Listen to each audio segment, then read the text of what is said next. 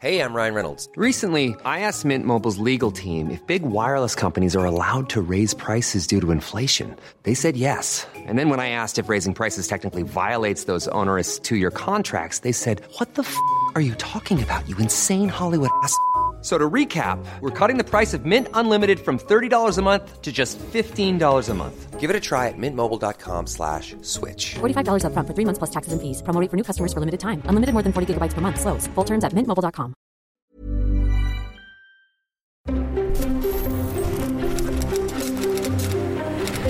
Letras Libres presenta Ciberdiálogos con León Krause. Queridos amigos, ¿cómo están? Gracias por acompañarnos una vez más a Ciberdiálogos. Gracias por escuchar este podcast gracias también por eh, seguir esta conversación a través de nuestro canal de YouTube en eh, video. Evidentemente, si están escuchando este podcast, gracias por descargarlo, por escucharlo, por estar suscritos al podcast en las distintas plataformas donde ustedes frecuentan para eh, escuchar sus podcasts. Es un placer estar con ustedes todas las semanas. Gracias también por sus calificaciones generosas. De esa manera podemos llegar a más podcast escuchas y este podcast puede tener una larga vida y podemos seguir ofreciéndoles estas conversaciones de largo aliento por mucho, mucho más tiempo es siempre un privilegio, como lo fue el día de hoy que conversé con Luis Antonio Espino. Luis Antonio Espino es un experto en eh, comunicación política, en comunicación estratégica se especializa Luis desde hace mucho tiempo en eh, ese análisis, también en la redacción de discursos y demás. Ha escrito desde hace un buen tiempo para Letras Libres. Recomiendo mucho, de verdad, eh, sus eh, análisis frecuentes que comparte en Letras Libres, como también recomiendo ampliamente el libro que Luis acaba de publicar, López Obrador, El Poder del Discurso Populista. Es un libro, diría yo, incluso indispensable para entender la realidad mexicana, pero no nada más la realidad mexicana, porque el discurso populista, la demagogia, por desgracia, no eh, es exclusivo de México, lo vemos, como todos sabemos, en varias partes del planeta. Y eh, esta disección que ha hecho Luis Antonio Espino del discurso populista, del recurso de la demagogia y la manera como eh, ambos son fundamentales en la creación del gobierno López Obradorista es de verdad notable. Así que eh, recomiendo el libro y eh, los dejo ahora con eh, mi conversación con Luis Antonio Espino, autor de López Obrador, El Poder del Discurso Populista. Luis, la, la popularidad de López Obrador no es, no es la que era ha ido descendiendo poco a poco, sobre todo en las últimas semanas, quizá el último par de meses, y sin embargo sigue siendo una popularidad pues notable, sobre todo cuando se le compara con los resultados objetivos de su, de su gobierno. ¿Cómo lo explicas? Tú sugieres en tu libro una suerte de disociación en la percepción pública de su persona y su gobierno, entre su persona y su gobierno, los resultados de su gobierno. Así es, León. Yo pienso y postulo en el libro que esta disociación se debe a la forma única en la que el presidente López Obrador hace uso del lenguaje. Él utiliza el discurso como un arma, como un instrumento para manipular la percepción que los ciudadanos tienen de él y ha logrado que se le vea por una mayoría no como un ciudadano primero entre pares que nos tiene que dar resultados y nos tiene que rendir cuentas, sino como una suerte de héroe eh, providencial que está cumpliendo una misión superior, una misión que es más importante que hacer crecer la economía o que controlar el crimen o que hacerle frente de manera eficaz a la pandemia. Y esa misión superior es reivindicar a un pueblo victimizado que ha sufrido por muchos años el abuso de los poderosos. En la medida en la que esta narrativa eh, es creíble para una mayoría, el presidente López Obrador toma esa aprobación y la utiliza para tomar decisiones sin mayor límite que su voluntad. Eh, utilizar el lenguaje y la, y la presencia como, como, armas políticas. Me recuerdas a un diálogo que tuve con un colega eh, nuestro al principio del gobierno de López Obrador. Le preguntaba yo, bueno, ¿qué, qué te preocupa? Eh, ¿Qué te angustia? ¿Qué te entusiasma? Y me decía que lo que más le preocupaba y lo que lo tenía, recuerdo bien, exhausto de antemano era la, eh, la, idea de que López Obrador lo iba a ocupar todo, que se iba a convertir en una suerte de narrador en jefe de la realidad mexicana, de absolutamente toda la realidad mexicana, y no solamente eso, sino que la realidad no importaría, importaría eh, la interpretación de esa realidad que haría López Obrador de manera cotidiana tuvo voz de profeta. Eso es exactamente lo que ha hecho el presidente López Obrador. Sin duda, el populismo es una forma de hacer política, más que una ideología, es una, manera de, de hacer, de vivir y de entender la política fuertemente basada en el relato, en el discurso. De ahí que lo hemos visto en otros, en otros países, los líderes populistas tienen esta necesidad de estar permanentemente eh, comunicando, hablando eh, a sus seguidores. Lo hacía Trump en Estados Unidos con, los tweets, ¿no? Con, el manejo que él, que él hacía de su cuenta de Twitter. Eh, lo han hecho otros mandatarios en Sudamérica con largos programas de televisión y radio o discursos que pues podían prolongarse durante varias horas. Y aquí en México, López Obrador tiene su muy peculiar instrumento de propaganda que son las mal llamadas conferencias de prensa de todos los días, las famosas mañaneras. ¿Existe algún antecedente? Eh, pienso, pienso en que hay un antecedente de lo, de lo contrario. Y a mí siempre me sorprendió, sin que esto implique, y ya en estos tiempos hay que aclararlo, aunque el trabajo de uno debería hablar por uno, y en función de Peña Nieto creo que mi trabajo pues francamente habla por mí, pero bueno, eh, sin que esto implique ningún eh, atisbo de simpatía por Peña Nieto, pero hay un antecedente de lo contrario. Eh, en el gobierno de Peña Nieto, alguien convenció al presidente Peña Nieto de su propia torpeza, quizá, de su propia falta de elocuencia, y Peña Nieto simplemente se retiró del escenario público, no se le escuchó más que en entrevistas muy controladas, después de un par de pifias, y dejó eh, pues un vacío a diferencia de lo que ocurrió, por ejemplo, con Fox, en donde, bueno, Fox sí hablaba y hablaba y hablaba, pero ahí López Obrador de manera, hay que ser francos, magistral le quitó la agenda pública en esas conferencias de prensa que son pues el antecedente de estas mañaneras. Pero quitando estos dos ejemplos que, que sugiero, ¿hay algún antecedente en la historia moderna de México de un hombre que se haya adueñado de esta manera de la narración de la realidad, ya sea la realidad objetiva o la realidad subjetiva? Pues mira, no lo veo y creo que cualquier comparación se quedaría limitada por el hecho de que López Obrador logra eh, hacer un uso muy intensivo de las redes sociales, también desde, desde su tercera campaña, para, para, influir en el sentimiento y en la percepción de los ciudadanos.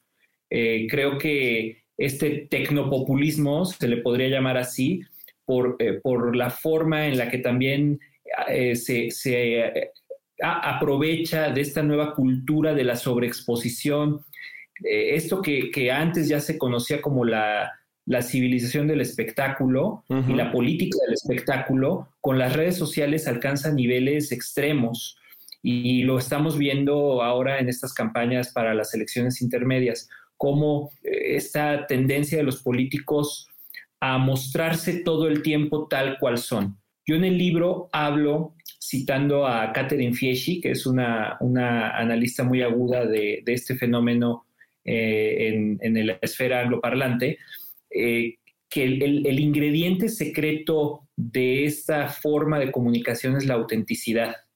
Eh, el, presidente López Obrador... O la percepción, de, o la percepción de la autenticidad. Pues mira, esa autenticidad en el sentido de que él se muestra tal cual es. Mm. A diferencia de los políticos tradicionales, ¿qué, pasa con un político tradicional? Siempre quiere mostrarse tal vez más inteligente, ocultar que no sabe cuáles son sus tres libros favoritos, este, eh, tratar de no opinar sobre lo que no sabe, guardarse su opinión en temas que no maneja técnicamente. Eh, López Obrador no es así. López Obrador se muestra tal cual es sus virtudes y sus defectos, los exhibe de manera orgullosa a diario. Su falta de credenciales técnicas, su desprecio por el protocolo, por los límites del lenguaje que debe imperar en una democracia liberal de parte del jefe de Estado. No es que desconozca las reglas, las conoce muy bien y las desprecia porque son las reglas de las élites. Y al mostrarnos de manera desparpajada ese desprecio todos los días, más de dos horas diarias, sus seguidores lo, ven como una figura familiar. Y a partir de esa familiaridad, confunden familiaridad con eh, eh, transparencia, confunden familiaridad con cercanía.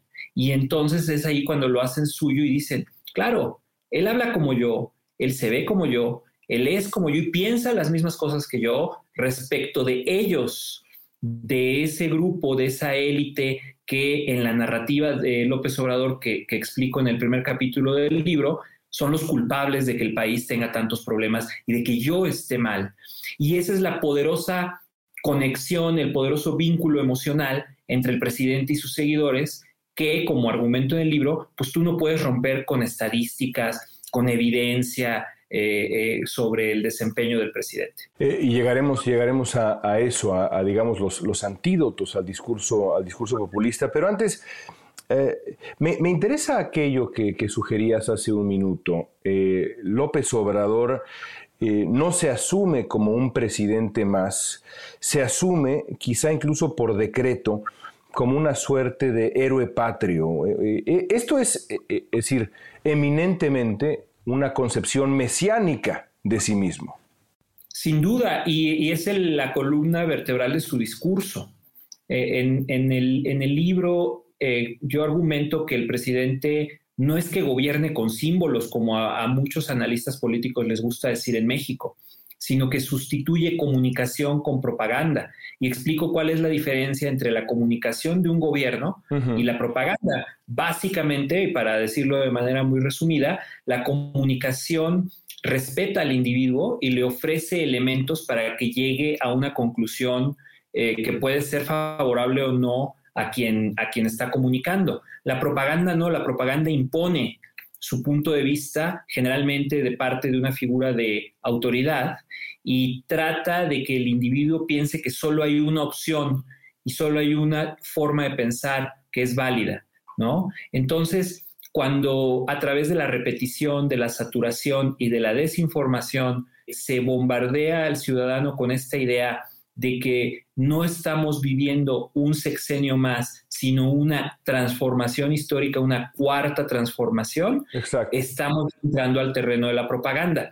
La repetición de este término ha sido tan exitosa que hasta los críticos del presidente lo usan. Ese es un tema para mí fascinante como observador que soy, igual que tú, de eh, estos dos años de gobierno del presidente López Obrador, su manejo del, discurso, del lenguaje y también la imposición de cierta narrativa o de la narrativa, podríamos decir.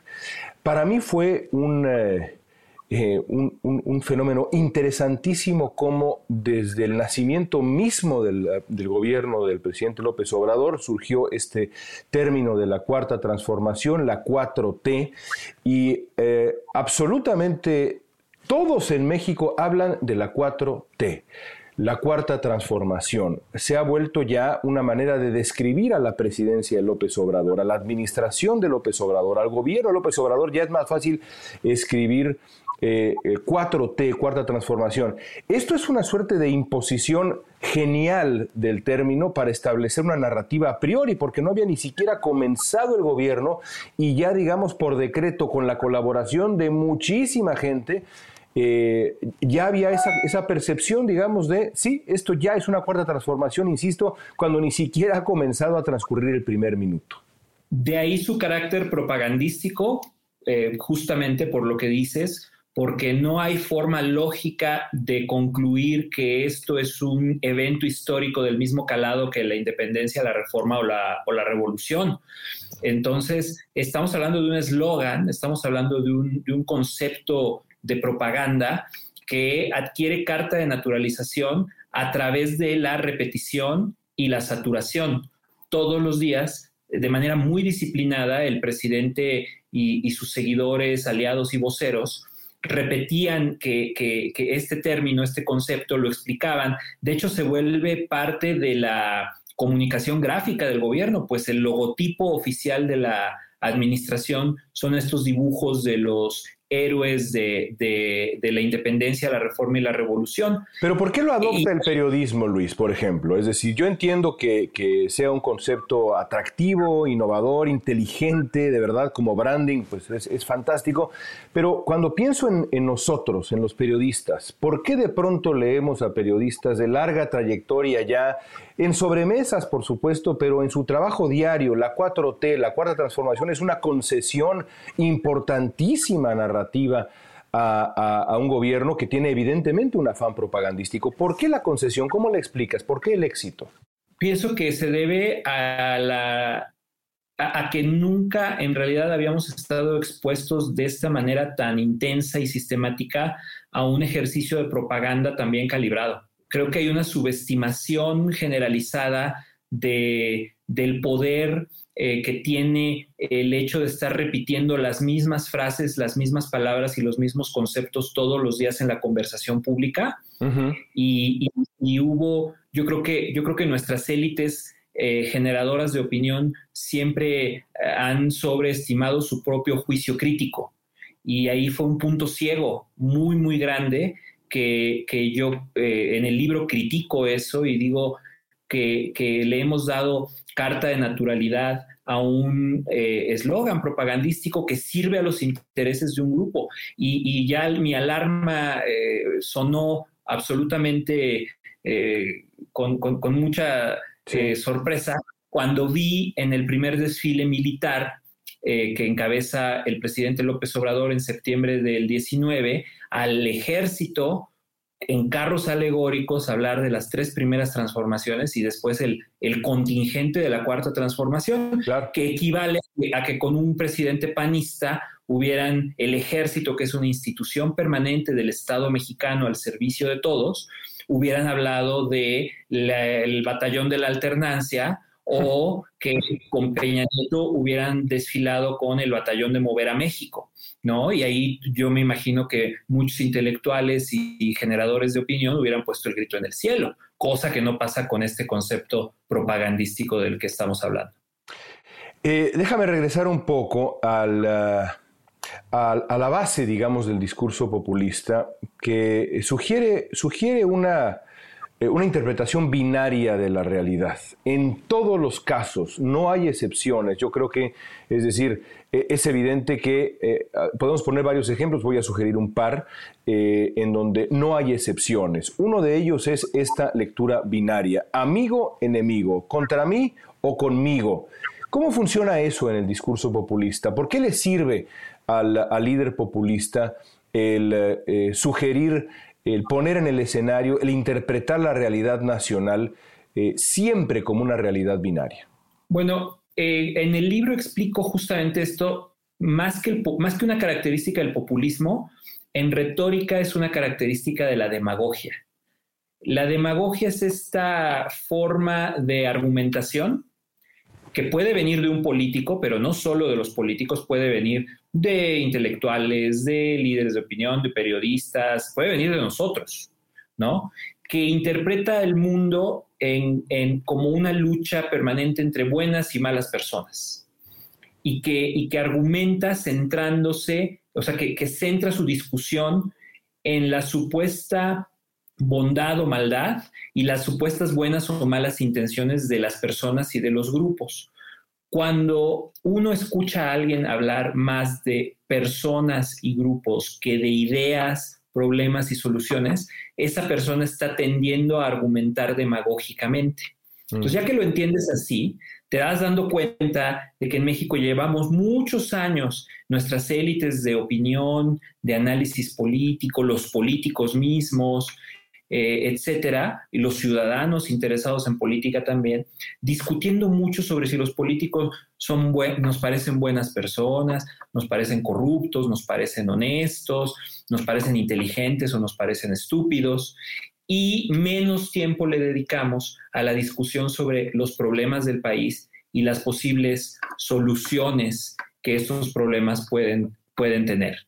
Eh, eh, un demagogo solo puede triunfar en una sociedad demagógica. Tristemente, pasó en Estados Unidos con Trump, pasa en México con López Obrador. Nuestras sociedades ya llevan un buen rato eh, discutiendo sus asuntos de manera demagógica. De ahí que el populismo simplemente le pone nombre al ellos y, al nosotros, y dice nosotros el pueblo, ellos la élite. Y Trump dice nosotros los verdaderos estadounidenses, ellos los inmigrantes, los musulmanes, los liberales extremos, etc. El populismo simplemente es una derivación de la demagogia, ¿no? es una aplicación de esta estructura eh, discursiva y argumentativa eh, muy exitosa para ganar votos, pero, pero no es la única. O sea, hay, la demagogia no tiene ideología y no tiene partido. Se puede argumentar demagógicamente cualquier tema. Un ejemplo que digo, ahorita no da tiempo de, analizar, pero un ejemplo es el cambio climático. ¿no? Cuando la discusión sobre el cambio climático va entre eh, buenos contra malos, se está argumentando demagógicamente y por eso el, asunto se traba y, parece que no hay una alternativa de solución. Es, fascinante porque eh, eso, eso se acerca, digamos, al debate de cómo contrarrestar a la, demagogia, cómo contrarrestar esa simplificación, porque en el fondo eso es lo que es de la, de la discusión pública, que deja a un lado la sustancia de los temas para concentrarse en eh, eh, ataques a dominem y, demás. ahora, en esta selección de villanos, porque para mí eso es lo que también ocurre, es una selección de villanos, eh, a los que hay que aventar en este saco de los otros, de la oposición, de las élites, de los que quieren eh, dañarnos por principio. Eh, los críticos no existen porque no hay legitimidad en la crítica, dado que todo crítico es antagonista.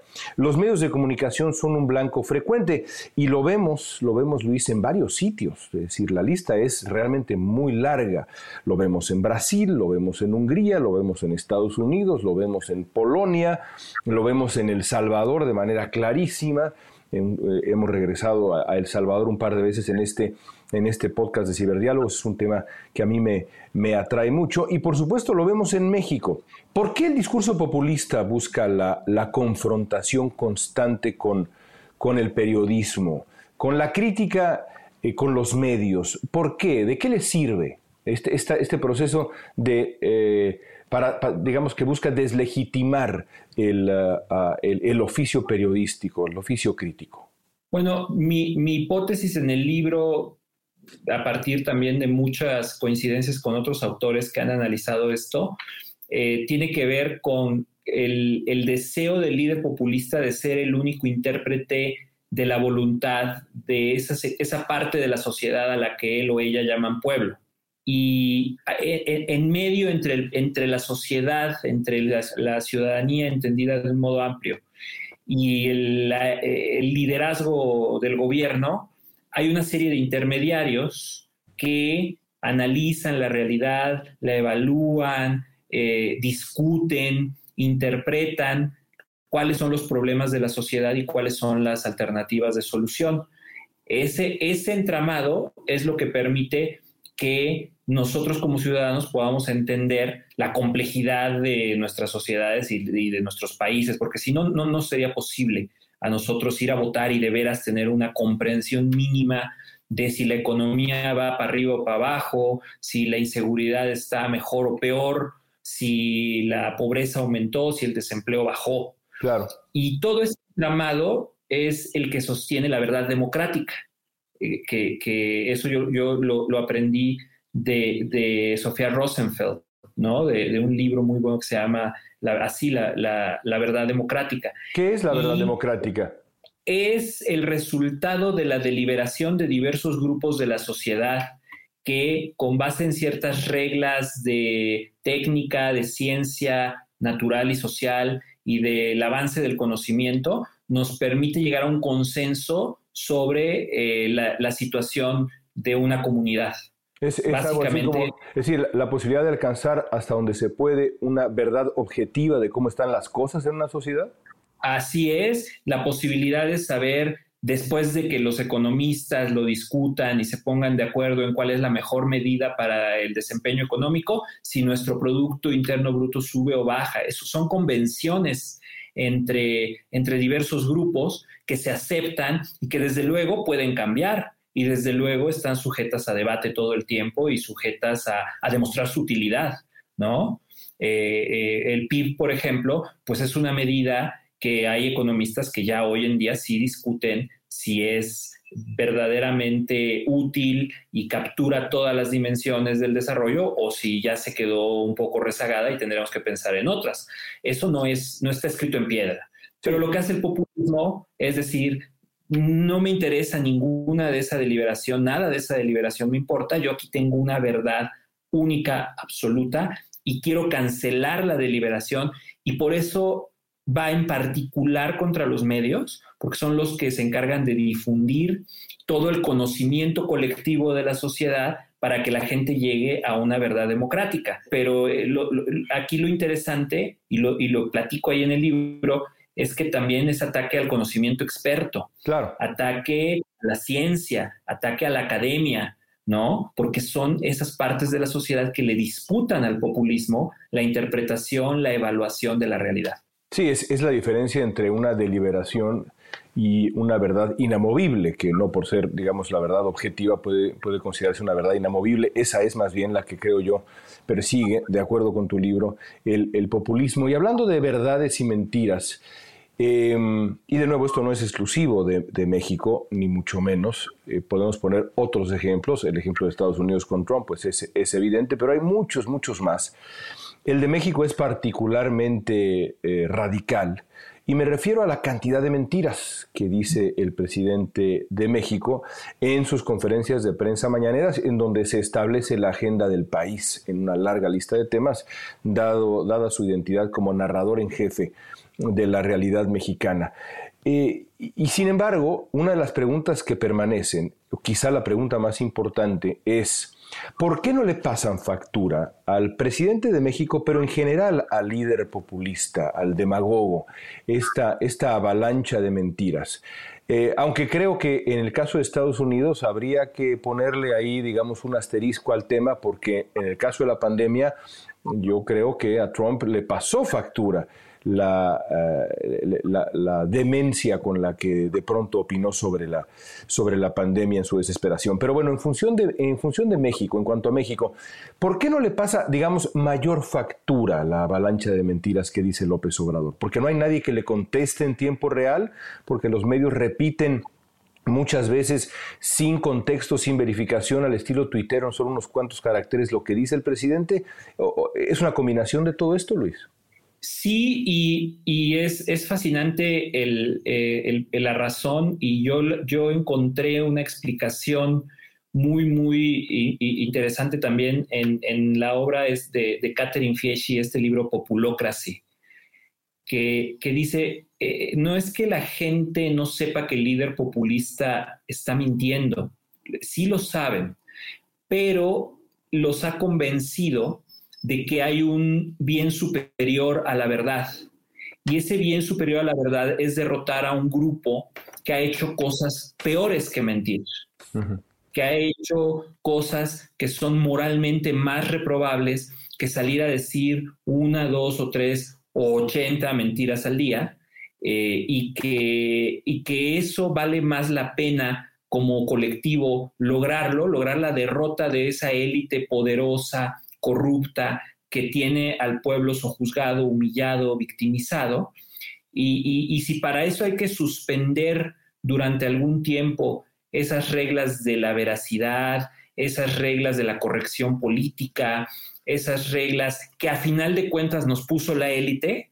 O, ese, eh, ese o ese respeto a la ley, a la constitución, porque de pronto cuando uno dialoga eh, regreso a mi, a mi ejemplo frecuente, para quien escucha ciberdiálogos con frecuencia lo sabe, el, el, caso salvadoreño, es decir, cuando uno discute con la gran comunidad salvadoreña en, en, Los Ángeles sobre lo que ha hecho Bukele al pasar por encima de la Constitución para cambiar la Suprema Corte, deshacerse del fiscal y demás, hay ahí, digamos, cuando uno escucha las respuestas de la gente, de los defensores de Bukele, hay, atisbos de, digamos, de estar, estar abiertos a, bueno, pues sí, el presidente en efecto pisoteó la ley, pero lo hizo por nuestro bien. Lo hizo por nuestro bien.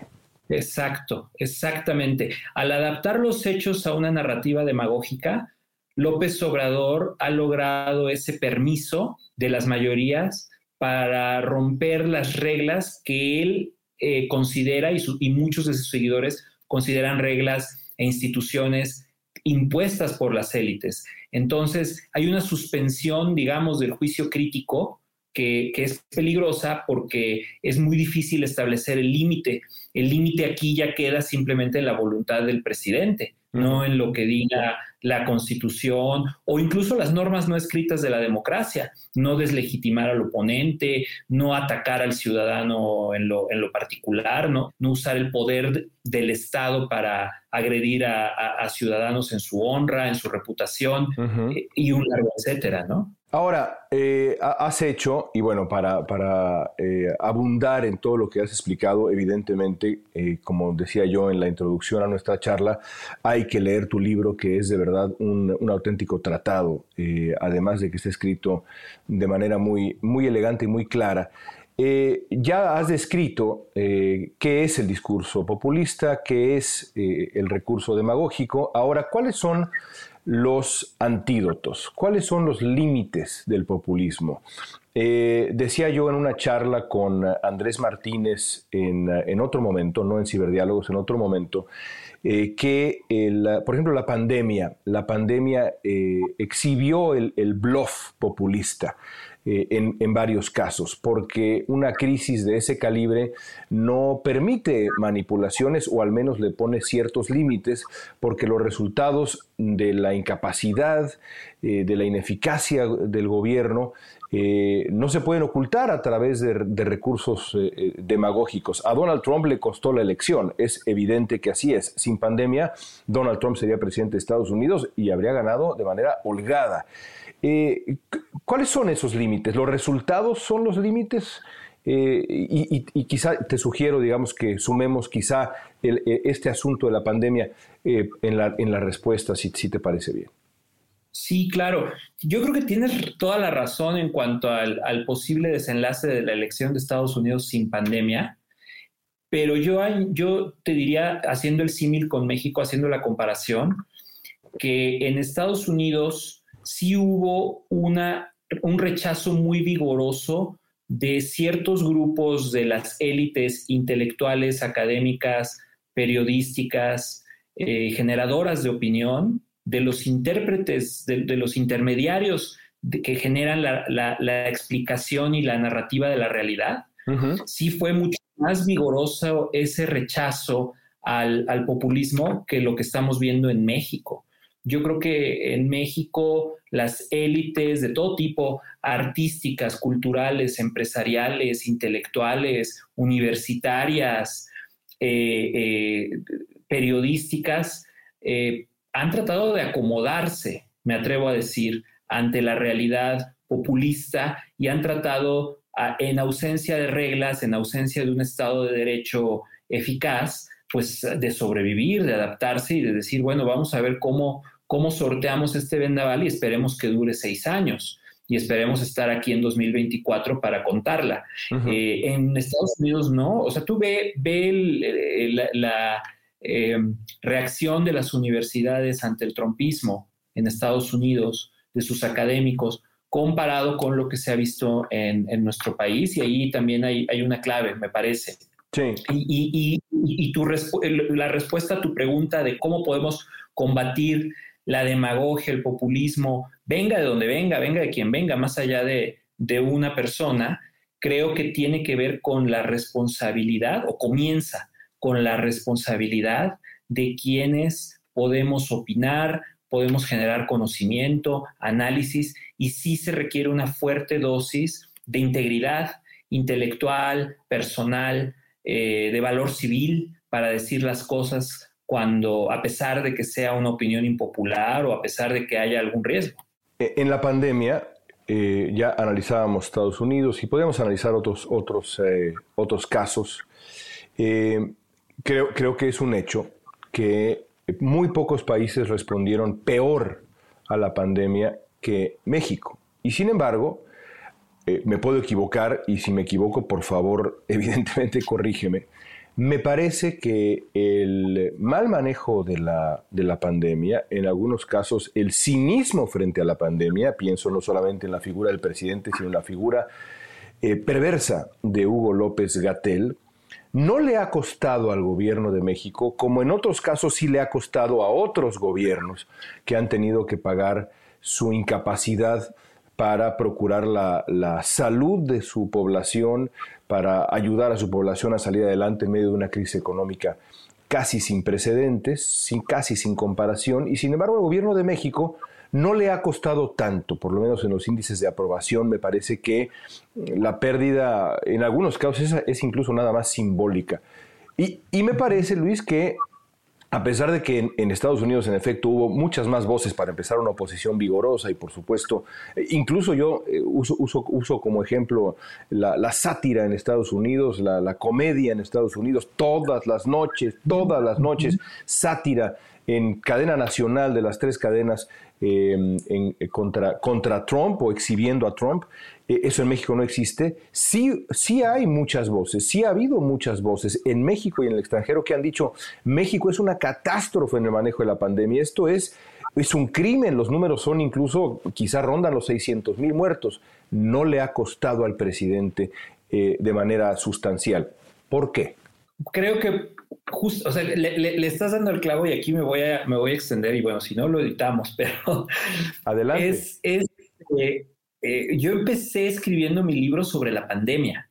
O sea, realmente ese fue el punto de inflexión donde yo dije, no puede ser, esto no es eh, eh, la, escasez de combustible, esto no es la Huelilpan, no es el Culiacanazo, esto es una crisis global mayúscula, es la prueba de fuego. Y al ver cómo el gobierno de México violaba sistemáticamente los manuales de comunicación de emergencia sanitaria de la OMS, de los CDC, que son libros muy completos que te explican claramente las cosas que se deben y las que no se deben hacer en comunicación gubernamental en una pandemia, al ver eso y que nadie dijera nada y que, y que incluso celebraran eh, que, que hubiera un vocero del gobierno replicando el mismo modelo propagandístico del presidente, largas conferencias de prensa para salir a antagonizar con los medios y a, callar eh, eh, yo entré en pánico y dije, Dios mío, esto sí va a ser una cosa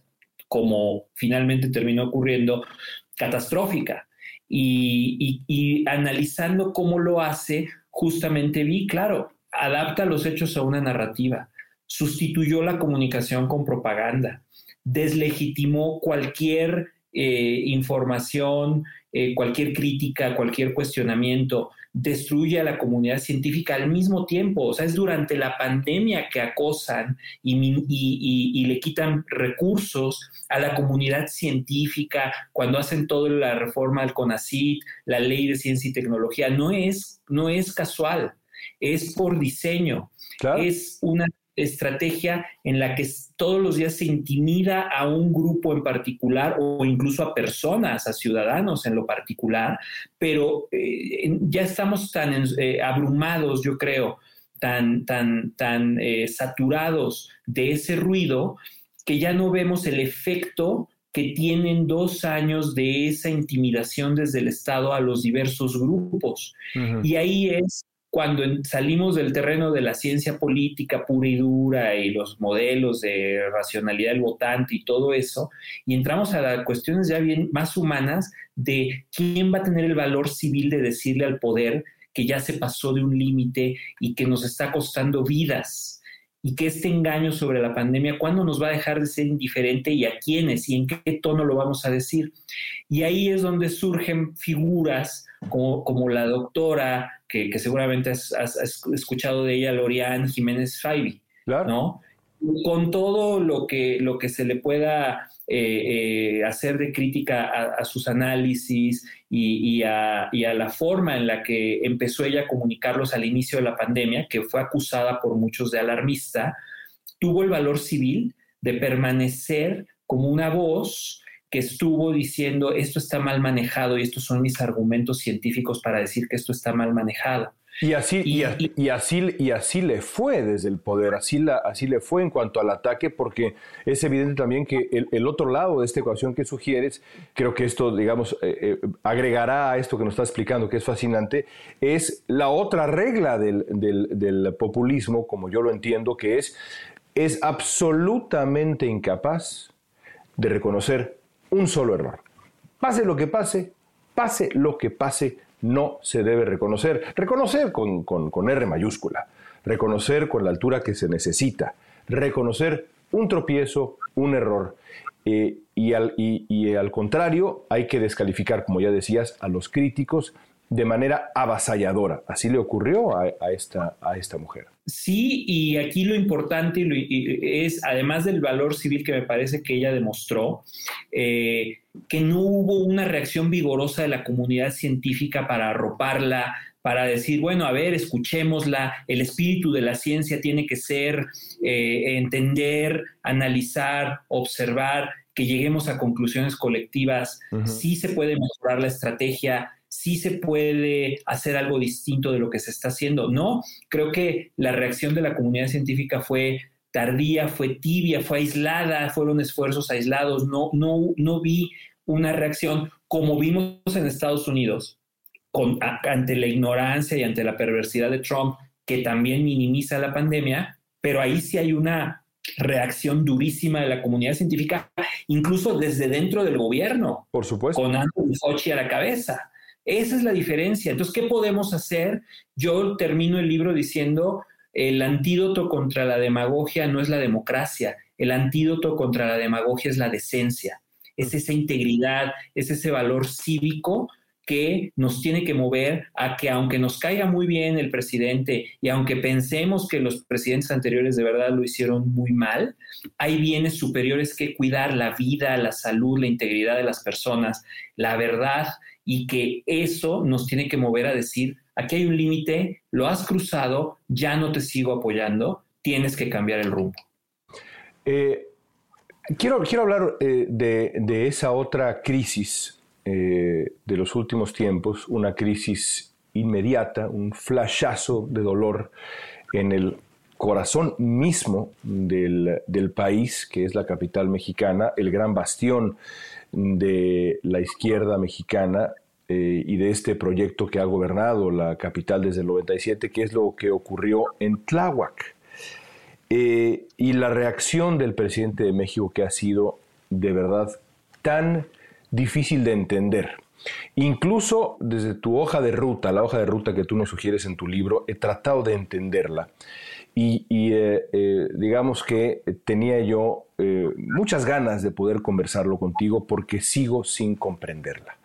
El presidente de México decide no mostrar empatía alguna frente a las víctimas, no lo hace la noche en que ocurre la, tragedia y al día siguiente eh, la, emprende de nuevo contra los medios, arremete contra los medios en un acto absolutamente, yo no, no encuentro un precedente en el mundo, decide solidarizarse antes con eh, la jefa de gobierno que con las víctimas públicamente, eh, eh, luego se molesta cuando le preguntan por qué no va a visitar a los deudos y a los heridos, utilizando una grosería, manda al carajo esos modos que él, por cierto, ha utilizado muchas veces, muchas veces antes, y luego finalmente concluye en ese eh, video del fin de semana eh, aquel de las tlayudas, en donde aparece muy cómodamente comiendo pues uno de los platos más deliciosos de la comida oaxaqueña,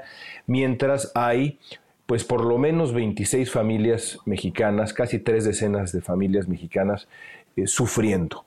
Y tú, y tú eh, frente a este último video de las tlayudas, sugerías leer tu libro para entender toda esta reacción.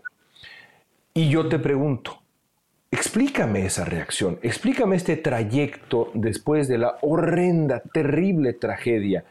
Más allá de cambiar el tema, más allá de saber que esto le, le, daña políticamente a semanas de la elección y es un intento desesperado por decir, no, no, hablemos de otra cosa y aquí está Eugenia León cantando, explícame la reacción que yo catalogué incluso como cruel en el Universal del presidente de México. Yo eh, lo, lo, explico eh, justamente, bueno, lo trato de explicar, digo, ni siquiera sé si es una explicación completa, es una hipótesis, es mi interpretación eh, de por qué reacciona así.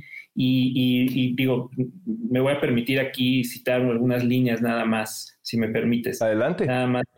Yo, yo creo que él no es un líder preocupado por el aquí y el ahora él se ve a sí mismo como un héroe patrio y ve a su gobierno como el cuarto acontecimiento más importante de la historia.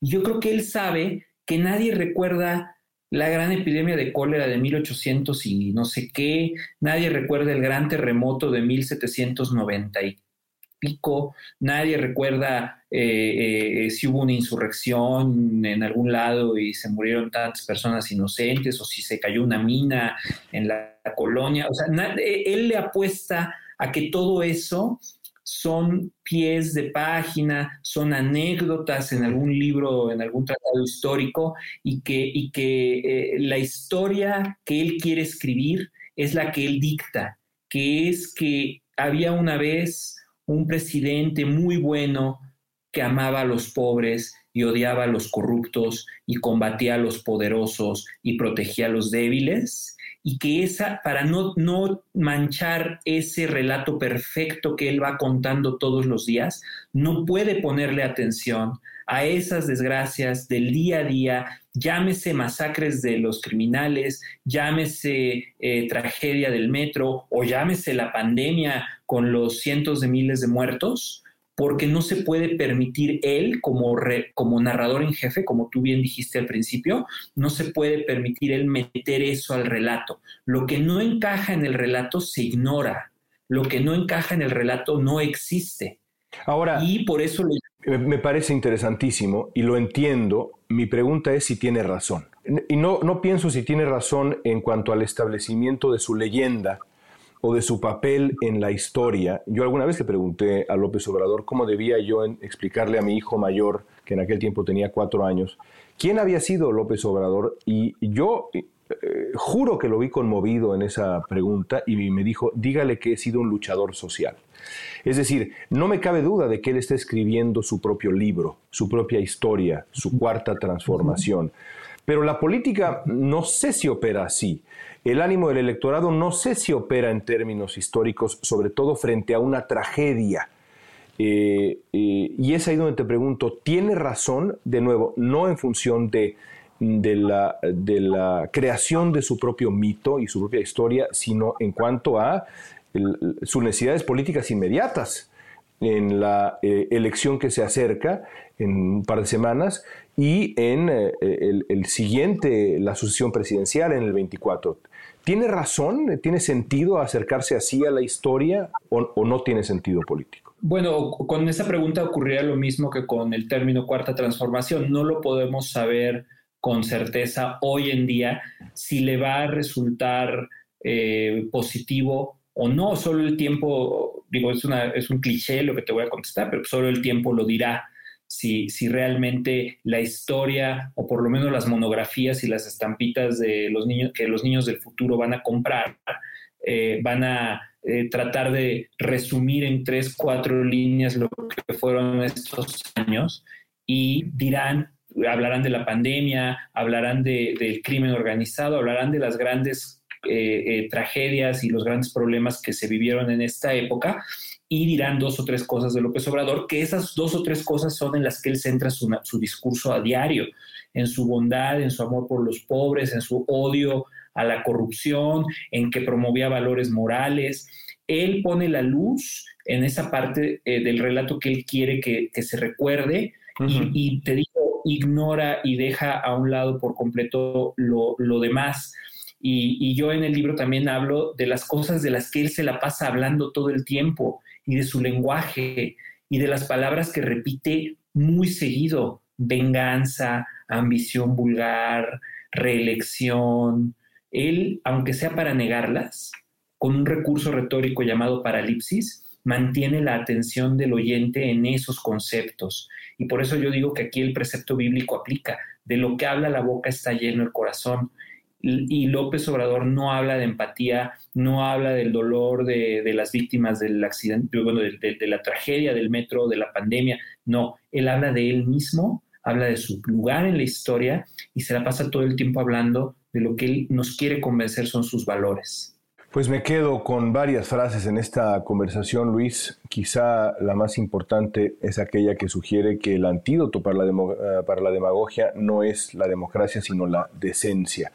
De verdad, un, gran placer eh, conversar contigo e insisto eh, en recomendar tu, tu libro, que disfruté mucho aprendí mucho y creo además que es una, es una hoja de ruta para entender de una u otra manera lo que viene, no solamente para, para México, sino, sino para el mundo. Gracias, Luis.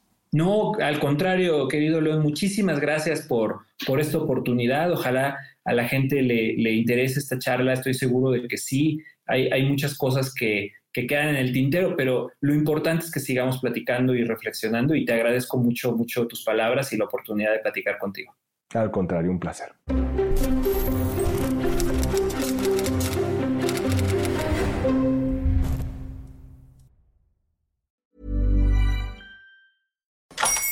Hola, buenos días, mi pana.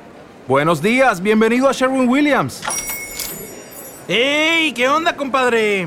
¿Qué onda? Ya tengo lista la pintura que ordenaste en el ProPlus app. Con más de 6.000 representantes en nuestras tiendas listos para atenderte en tu idioma y beneficios para contratistas que encontrarás en aliadopro.com. En Sherwin Williams somos el aliado del PRO.